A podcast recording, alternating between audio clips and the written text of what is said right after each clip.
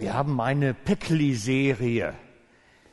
Ihr seht hier vorne eines stehen, aber eigentlich sind es ganze Menge Päckli, die ich euch verteilen möchte. Durch das, was ich mit euch mache in dieser Serie. Ich hoffe, die Damen haben heute alle eine Blume bekommen.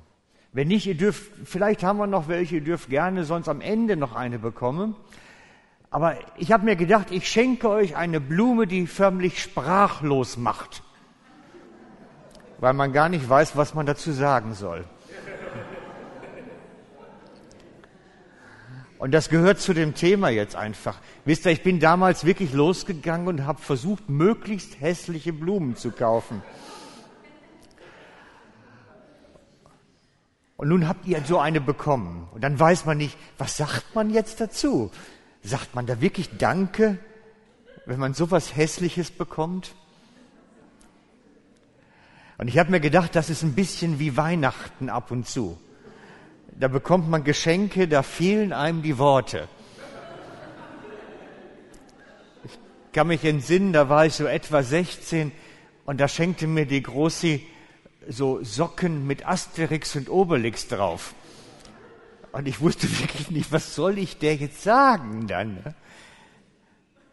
Aber das, das passiert uns ja auch, dass wir Geschenke machen und am Ende denkt man sich, äh, das war doch nicht ganz so glücklich. Ich mag mich entsinnen, so als junger Ehemann, ähm, da ist man natürlich auf der Lauer dann zu Weihnachten seiner Frau ein schönes Geschenk zu machen, was sie dann auch freut und was vielleicht auch ein bisschen nützlich ist. Und das ist immer gefährlich. Leute, wenn ihr noch jünger seid, kauft nie was Nützliches. Und ich habe das Jahr hindurch aufgeschnappt, meine Frau würde so gerne nähen können und nähen. Gut, und dann habe ich gedacht, ich schenke ihr einen Nähkurs. Es war nicht, es kam nicht gut an. Ich habe es nachher eingetauscht gegen was anderes. Ich weiß nicht mehr, was es war. Aber das ist einfach so. Manchmal gibt es Geschenke, die machen einen sprachlos. Krawatten, Socken, alles so. Und dann ringt man um die richtigen Worte. Und dann sagt man vielleicht dazu, welch ein außergewöhnliches Geschenk. Oder so etwas habe ich noch nie bekommen. So, so diese Kompromisse zwischen, das ist eigentlich unmöglich. Aber dagegen sind die Geschenke, die Gott uns geben möchte, sehr nützlich, sehr schön und sehr wertvoll. Bloß unser Problem ist ab und zu, bekommen wir dann so ein Geschenk, aber wir packen es gar nicht aus. Wir haben noch gar nicht nachgeschaut, was ist da drin. Und so möchte ich euch heute das Geschenk der Freiheit vorstellen und das Geschenk der Freiheit aber auch auspacken mit euch. Denn eigentlich habt ihr das schon ganz lange bekommen. Dass manche legen es dann zu Hause so, so wie so ein bisschen schamig in, in, in den Kasten rein oben. Ne? Und ich möchte es mit euch heute auspacken, was da jetzt drin steckt in diesem Geschenk der Freiheit. Denn mal ganz ehrlich, ich meine, wir leben in einem freien Land, haben völlige freie Meinungsäußerung. Ähm, du bist frei, morgen früh zu sagen, ich bleibe im Bett liegen. Muss natürlich mit den Folgen leben dann nachher auch. Aber Freiheit haben wir schon im Gegensatz zu Zwängen. Also schauen wir uns doch mal dieses Geschenk genauer an, zu dem man so sagt, na ja, Freiheit halt. Schauen wir uns das mal genauer an. Ich möchte beginnen mit einem, einer, einem Bibeltext, den ich oben dran schlagen werde. Und ich lese ihn auch gleichzeitig dann vor. Halt, jetzt muss ich da weitermachen. So. Genau. Steht im Johannes 8, Vers 31. Zu den Juden, die an ihn glaubten, sagte Jesus nun, wenn ihr bei dem bleibt, was ich euch gesagt habe, seid ihr wirklich meine Jünger. Dann werdet ihr die Wahrheit erkennen und die Wahrheit wird euch frei machen. Aber wir sind doch Abrahams Nachkommen. Na? Abrahams Nachkommen, entgegneten sie. Wir sind nie Sklaven von irgendjemand gewesen. Wie kannst du da sagen, ihr müsst frei werden? Ich versichere euch nachdrücklich, erwiderte Jesus, jeder, der sündigt, ist ein Sklave der Sünde. Ein Sklave gehört nicht immer zur Familie, nur der Sohn gehört immer dazu. Wenn euch also der Sohn frei macht, seid ihr wirklich frei. Wir lassen jetzt mal einen Teil von diesem Text da stehen, weil dieser Nachsatz, wenn euch der Sohn, also der Sohn frei macht, seid ihr wirklich frei, der scheint mir wichtig für uns alle. Und den möchte ich mit euch heute genauer anschauen, was es damit auf sich hat. Jesus redet in dem Text von Sklaven, Sklaven der Sünde sein. Und Sklave sein ist so ziemlich das Unfreiste, was man sich vorstellen kann. Weil es, man ist, führt ein Leben, wo man wirklich fremdbestimmt ist, wo man keine eigene Entscheidung mehr treffen kann. Wir kennen das in unseren Breitengraden schon gar nicht mehr so recht, was ein Sklave eigentlich ist. Aber es ist wirklich die unfreiste Form, die es eigentlich überhaupt gibt. Man darf nichts für sich selbst entscheiden und ist völlig von dem, dem man gehört, der Besitzer von einem ist, abhängig. Und so sagt Jesus, dass wir Sklaven der Sünde sein könnten, vielleicht sind. Und dann ist die Sünde der Eigentümer über uns und er dirigiert uns und leitet uns und formt unser Leben. Wie, wie, kann man sich das praktisch vorstellen? Ich brauche immer dafür Bilder.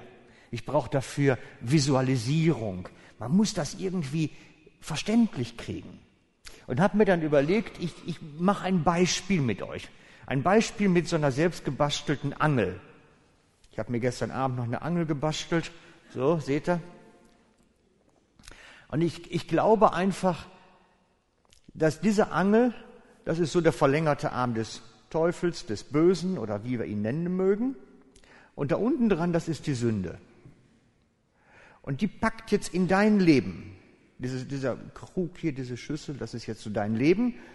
Und da sind eigentlich alles ganz gute Sachen drin, die gut funktionieren, die eigentlich gut gedacht sind auch für unser Leben. Und dann greift der Böse mit seiner Sünde so ganz langsam da rein und dann sollte jetzt, butsch, ein so ein Element unseres Lebens da rauskommen. Da steht jetzt Einkauf drauf.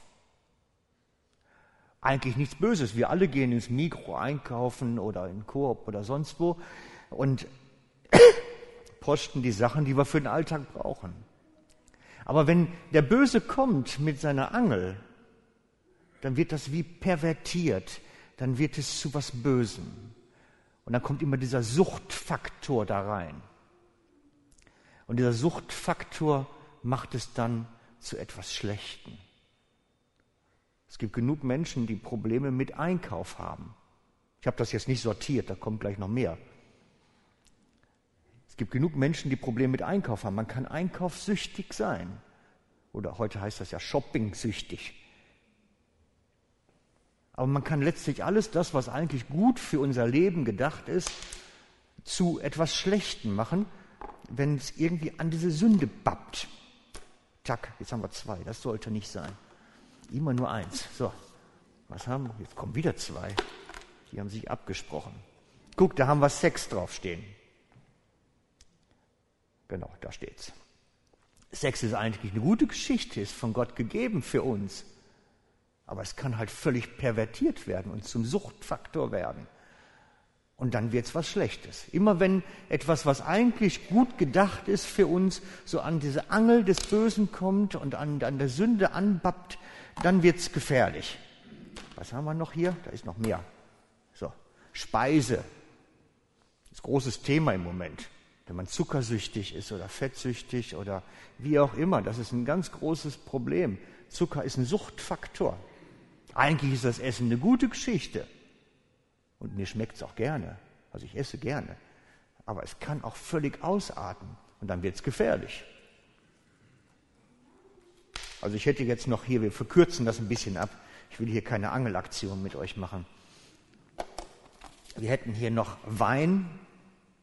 Ich behaupte, Wein ist eine ganz tolle Geschichte, weil Wein gibt es auch im Himmel später. Ich bin mal gespannt, wie der schmeckt und welche Traubensorte das hat. Aber wenn es natürlich an diese Angel des Bösen kommt, dann wird es pervertiert und dann wird es zum Suchtfaktor und dann geht es daneben. Und so kann letztlich alles, was unser Leben ausmacht, irgendwo so komplett schräg laufen, wenn es an diese Angel kommt. Nehmen wir mal Finanzen. Ich habe so viele Leute kennengelernt, die sind so geldgeil, heißt das ja heute, muss man ja sagen. Das ist schon krankhaft. Oder Macht, im guten Sinne Leiterschaft. Aber wenn Macht entartet, geht das völlig daneben. Und so kann der Böse, wenn der einmal so diese Sünde da reinlangt und dann Batsch macht, kann der alles pervertieren und daneben gehen. Und der eine ist vielleicht da ein bisschen anfälliger und der andere ist ein bisschen da anfälliger. Und dann hängt man an diesem Magneten dran, egal welchen wir jetzt nehmen, so, und dann ist man Sklave dessen. Man kriegt das nicht mehr unter Kontrolle. Man ist abhängig, darum hängt es da ja auch. Man ist wirklich abhängig davon und kann nicht ohne. Und dann wird es schräg, krumm, geht daneben. Und Jesus sagt, er will frei machen. Er will frei machen von diesen Abhängigkeiten, von diesen Mechanismen. Und ich glaube, der Text ist jetzt, wenn ich das übertrage auf dieses, auf dieses Spielchen hier mit der Angel übertrage, ich glaube, Jesus, wenn er kommt, da reinkommt, will er entmagnetisieren. Dass der Magneteffekt weg ist. Dass da gar nicht mehr irgendwas andatschen kann. Wenn er da reinkommt, fehlt diese Anziehungskraft. Und das ist das, wovon ich zutiefst überzeugt bin. Denn er sagt ja an der Stelle, na, jetzt müssen wir gerade blättern. Jeder, der sündigt, ist ein Sklave der Sünde. Er hängt da dran. Das ist der Vers. Fangen wir vorne nochmal an. Ich lese es noch von vorne. Das ist wichtig. Zu den Juden, die an ihn glaubten, sagte Jesus nun, wenn ihr bei dem bleibt, was ich euch gesagt habe, seid ihr wirklich meine Jünger. Dann werdet ihr die Wahrheit erkennen und die Wahrheit wird frei machen. Aber wir sind doch, ja, jetzt hängt er nach, Abrahams Nachkommen entgegneten sie, wir sind nie jemanden Sklavens gewesen. Wie kannst du da sagen, ihr müsst frei werden? Ich versichere euch nachdrücklich, erwiderte Jesus, Jesus, jeder, der sündigt, ist Sklave der Sünde. Ein Sklave gehört nicht immer für immer zur Familie, nur der Sohn gehört immer dazu. Wenn euch also der Sohn frei macht, seid ihr wirklich frei. Der Böse will in deinem Leben angeln gehen. Das ist so. Er hält die Sünde da rein und du machst Batsch und hängst an irgendwas plötzlich fest. Und dann sagt Jesus, ich will dich wirklich frei machen, ganz frei machen, dass da kein Magnetismus mehr drin ist. Und wir alle haben unsere, wir nennen das Baustellen, unsere empfänglichen Bereiche. Und der eine kämpft mehr, der andere weniger, aber das gehört irgendwie ein Stück zu unserem Leben zu. Wie können wir also frei von dem Magnetismus werden? Das ist die Frage heute, weil das ist die Freiheit, die Jesus meint. Das ist die Freiheit, die Jesus meint.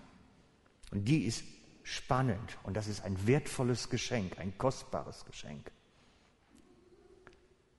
Wie kommt man nun vom Angelhaken los? Wie kann man das erleben?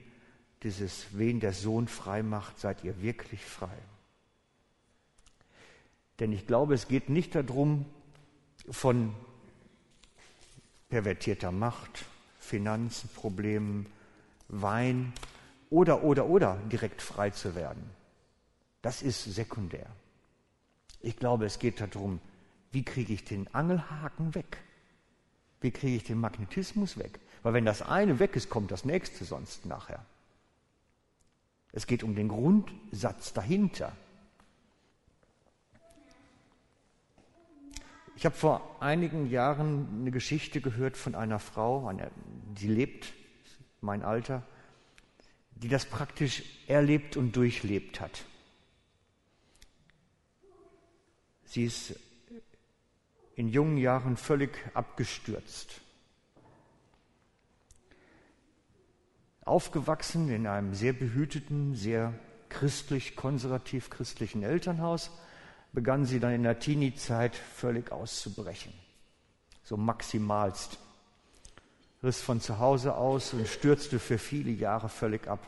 Exzessiv Alkohol, Drogen, Männer, schlafen in irgendwelchen runtergekommenen Hütten, Ruinen, bis sie dann entdeckt hat, wie Jesus frei macht und was das heißt. Bis sie diese völlig befreiende Gnade Gottes finden konnte und eine Berufung als Pastorin darin gefunden hat. Pastorin für die zu sein, die keiner will. Spannende Lebensgeschichte.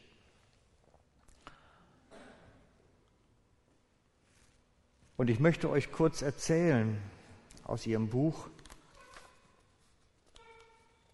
wie sie dann zu ihren Eltern zurück musste, mit ihnen reden musste und ihnen erzählen musste, was gewesen ist, was jetzt ist. Und sie schreibt darüber mit spannenden Worten.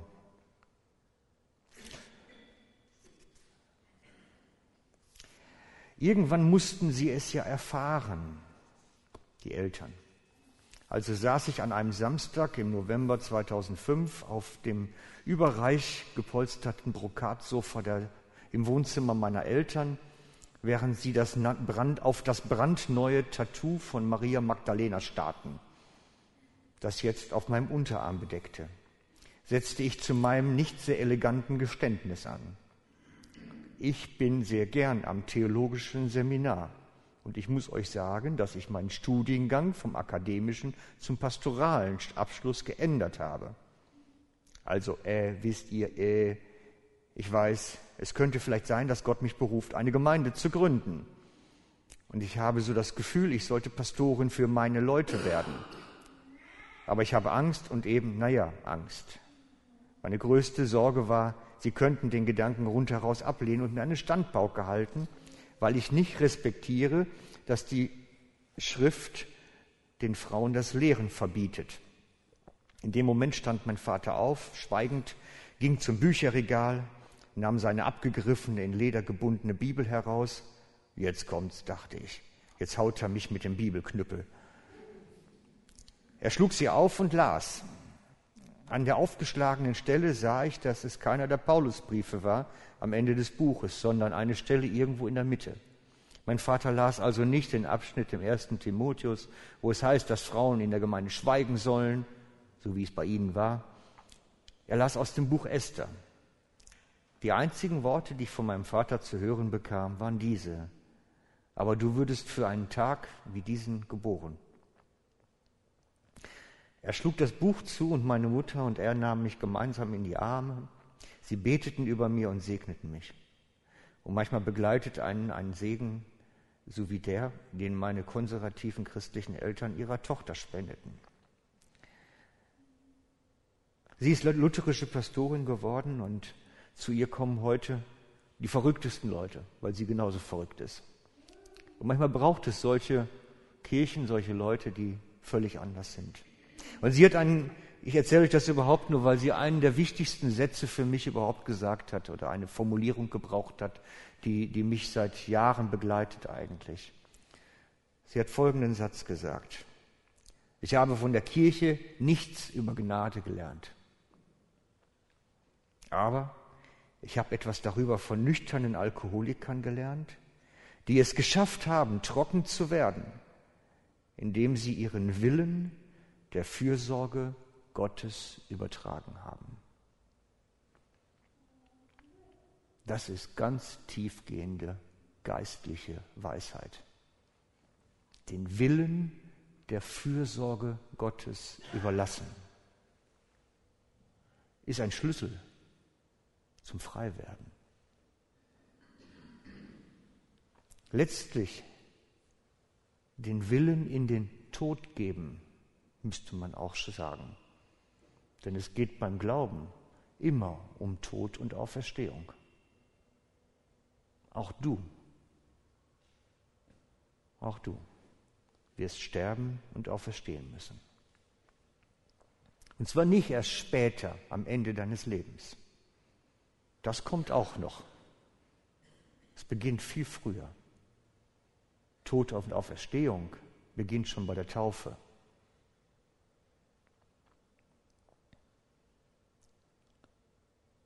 Aber wir müssen lernen, zu sterben und aufzuerstehen, weil wir sonst niemals die Freiheit in Jesu finden werden. Und sie beginnt dann an dem Moment, wenn wir unseren eigenen Willen sterben lassen, unsere Träume begraben, unsere Hoffnung auf das Leben ins Grab schaufeln, unseren Traum von dem, was mal werden wird, beerdigen. Erst wenn wir das in den Tod geben und sagen, wir haben da nichts mehr, kann Gottes kräftige Hand uns aus dem Grab ziehen und etwas aus dem Leben machen. Erst wenn wir dieses Lernen, dieses sich in den Tod geben, kann Gott seine Hand ausstrecken und uns aus der Gruft ziehen. Ich glaube nicht, dass Gott einfach kaputtes Leben repariert. Nein. Ich glaube, dass wir lernen müssen, kaputtes Leben zu beerdigen, damit es auch Verstehung erfahren kann, damit es ganz etwas Neugeborenes werden kann. Es geht tiefer, viel tiefer. Und ich glaube, dass erst dann Freiheit wirklich möglich ist, wenn wir lernen, das, was uns ausmacht, auch zu beerdigen. Denn Jesus sagt das selber, dass wir uns unserem eigenen Willen sterben sollen. Dass wir unser Kreuz auf uns nehmen sollen. Das sind seine Worte. Und das ist schon ernst gemeint. Ich habe manchmal das Gefühl, unser Christsein in unseren Tagen ist eine ganz fromme Geschichte zwar, aber es hat wenig mit dem Tod zu tun, sich selbst in den Tod zu geben.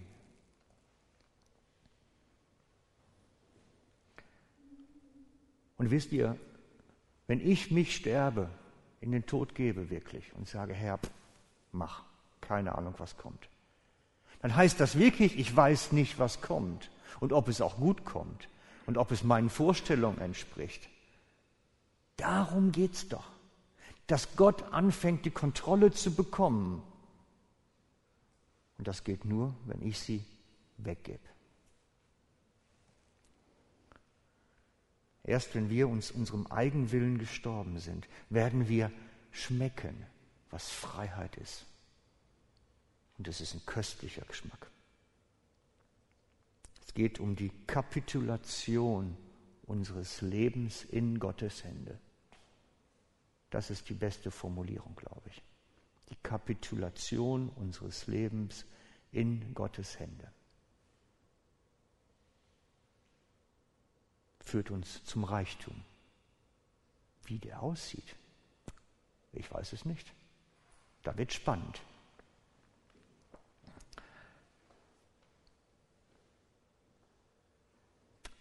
Und das wird uns frei machen. Frei machen von dem Magnetismus der Sünde. Frei machen davon, dass es wirklich möglich ist, dass der Teufel da wieder reingreift, uns beim Angelhaken nimmt. Das wird uns frei machen das Aufgeben, das ihm das überlassen. Wisst ihr, wir, natürlich, wenn man, ich habe paar Beispiele im Kopf einfach von Leuten, die ich begleitet habe, die zum Beispiel mit dem Rauchen gekämpft haben, wollten vom Rauchen wegkommen. Und man kann das schaffen mit einer hohen Disziplin. Habe ich selber ja vor, weiß gar nicht, 25 Jahren geschafft. Von etwas, was einen gefangen nimmt, wegzukommen. Das ist kein Problem. Man kann mit hoher Disziplin und Anstrengung und Leistung eine Menge hinkriegen. Aber glaubt mir, irgendwann kommt man an die Geschichten, die man nicht mehr mit Disziplin schaffen kann, wo man zu schwach ist, wo man es nicht mehr kann. Und dann kommt man an den Punkt, wo man sagt, ich kann es nicht. Ich kapituliere in Gottes Hände. Mach du ich habe jetzt nichts mehr unter Kontrolle. Und das ist der Punkt, wo Gott anfangen kann, etwas zu tun. Das ist der Punkt, wo es anfängt, in Freiheit zu führen. Schritt für Schritt für Schritt. Auf einen Weg. Denn das mit der Freiheit ist sowieso so eine Geschichte. Der Vogel, der aus dem Käfig freigelassen wird, ist natürlich frei, freigelassen. Er fliegt im Wind, ohne dass da die Stangen drum sind. Aber ganz frei ist er nicht. Überlegt mal, ganz frei ist er nicht. Er ist abhängig davon, dass der Wind weht und ihn auf, den, auf seinen, seinen Flügeln trägt. Er ist abhängig davon, einen Regenwurm zu finden am Morgen. Abhängig, Wasser zu finden. Es bleibt immer eine Restabhängigkeit. Und das ist das, was viele Menschen vergessen ist. Ich glaube, eine völlige Freiheit in der Form gibt es gar nicht.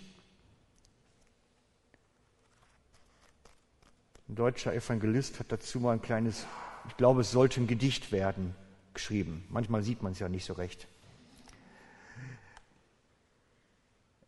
Ich lese es mal vor, wie es da steht. Ihr kommt schon drauf. Sie sagten, wir sind niemanden untertan. Sie waren es leid, abhängig zu sein die in ihren Schiffen, zum Beispiel abhängig vom Wind, wo er weht, der weht, wo er will. So haben sie die Segel eingeholt, die Masten gekappt, die Tücher zerrissen, frei wollten sie sein, unabhängig vom Wind. Auch die Ruder haben sie über Bord geworfen, den Steuermann mit seinen Ratschlägen, den Kompass und die sämtlichen Geräte, die sie bedienen mussten. Frei wollten sie sein niemanden untertan, keinen Kurs, keiner Himmelsrichtung verpflichtet, keinem Land zugehörig, keinen Hafen als Ziel frei. Auch die Erinnerungen warfen sie über Bord und den Glauben. Nun trieben sie dahin, unabhängig, orientierungslos. Aber noch immer trug sie das Wasser, ob sie das bedachten. Ich fand die Geschichte noch nachdenkenswert, weil es bleibt Abhängigkeit da, selbst wenn ich alles kappe. Und so ähnlich ist die Geschichte mit der Freiheit, die Jesus schenken möchte, auch. Die Freiheit, die er uns schenkt, führt in eine Abhängigkeit zu Gott. Eigentlich tauschen wir den einen Stand nur in den nächsten.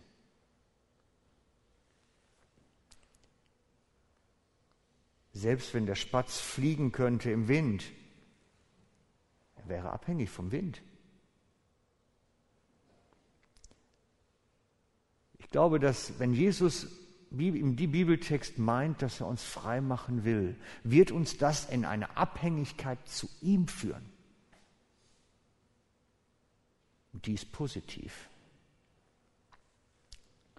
Die Freiheit, die der liebende Vater uns schenken möchte, ist halt eine Freiheit von den Zwängen und Einflüssen des Bösen.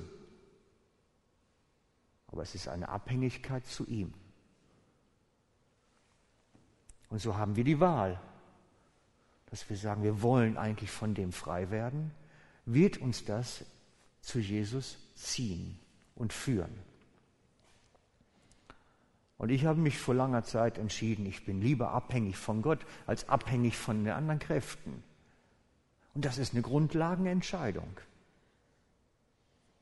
Ich bin lieber frei von den ganzen Zwängen, die einen kaputt machen wollen und bin abhängig von Gott, indem ich mein Leben in ihn hinein kapituliere. Manche Menschen meinen ja, sie müssten, sie wären frei, wenn sie nur genügend Geld zur Verfügung haben. Ich habe das noch gefunden. Sofort Rente der Glücksspirale. Siebeneinhalbtausend Euro jeden Monat lebenslang. Ich habe mir gedacht, ist das jetzt Freiheit?